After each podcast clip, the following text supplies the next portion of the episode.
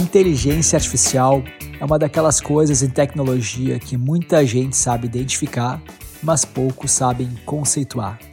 Isso porque é muito difícil conceituar o que é inteligência. Existem muitas definições e a grande maioria delas trata a inteligência como uma capacidade estritamente humana, o que pode ser questionável. De forma simplista, a gente pode dizer que inteligência artificial é a capacidade de um sistema de interpretar dados externos, aprender a partir desses dados e utilizar essas aprendizagens para atingir objetivos específicos.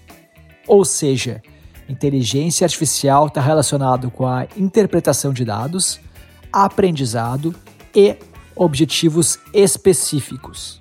Por exemplo, se você deseja chegar do ponto A a um ponto B, você pode programar uma máquina para dar dois passos para frente e dois passos para a esquerda. Um algoritmo burro simplesmente vai executar essas ordens.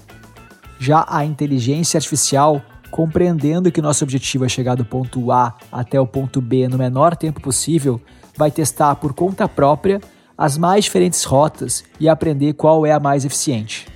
Hoje em dia, a inteligência artificial está nos mais diferentes campos e aplicações e eu vou usar alguns episódios do A Virada para exemplificar isso. Vamos lá! No episódio 8 sobre o futuro da imprensa, a gente falou da importância dos algoritmos de recomendação de notícias para os veículos digitais. Os bons algoritmos são aqueles inteligentes, ou seja, eles analisam o comportamento dos leitores e começam a entender qual outra matéria também pode ser relevante para alguém que leu e gostou da notícia A. Essas recomendações são dinâmicas e quanto mais leitores eles têm, mais dados e melhor essa inteligência vai ficar. Isso acontece também com as recomendações das suas músicas, dos seus vídeos e, é claro, dos seus podcasts. No episódio 2 sobre mobilidade urbana, a gente falou dos famosos carros autônomos.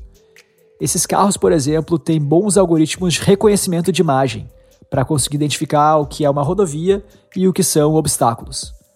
Esses algoritmos estão sendo constantemente treinados para ficarem cada vez melhor nessas tarefas. E sabe quem vem ajudando a treiná-los? Você. Isso mesmo, você.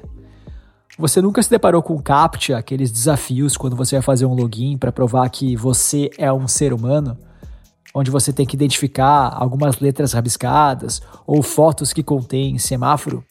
Ao fazer isso, você está de fato provando que é um ser humano e ao mesmo tempo treinando uma inteligência artificial para ficar tão bom quanto você, um ser humano, em identificar essas imagens. Graças a você, milhões de textos manuscritos foram digitalizados e os carros autônomos são uma realidade mais próxima. Um outro uso legal dessa tecnologia é, por exemplo, o aplicativo do Google Fotos para o celular. Poucos sabem, mas se você escrever na busca dele a palavra cachorro, o Google Fotos vai trazer todas as fotos que contêm um cachorro. Isso pode ser útil demais na hora de achar aquela foto antiga que você não está encontrando.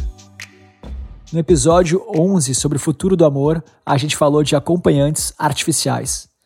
Essas acompanhantes, para serem agradáveis, elas têm que entender a nossa linguagem e tentar responder como humano.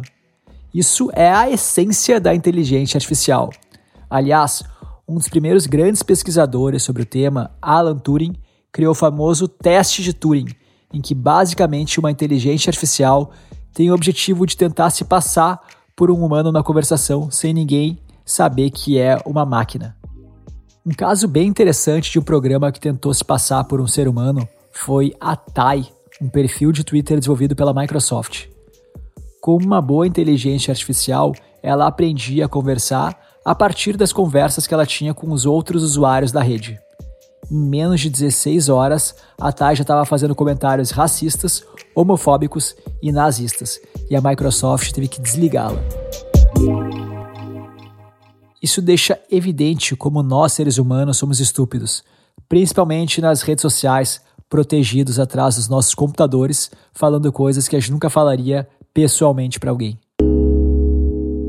Por fim, um caso bem legal de inteligência artificial é na descoberta de composição de alimentos veganos que simulam o gosto de alimentos de origem animal. No primeiro episódio do A Virada, a gente falou sobre a chilena Notco, que faz maionese e sorvetes veganos.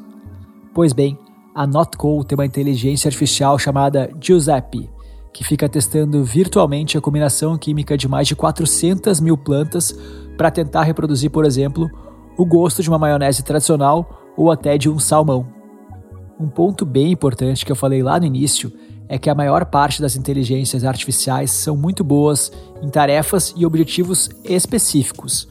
Por exemplo, o Deep Blue pode ganhar do homem no xadrez, mas não vai conseguir identificar imagens ou até conversar se passando por uma pessoa.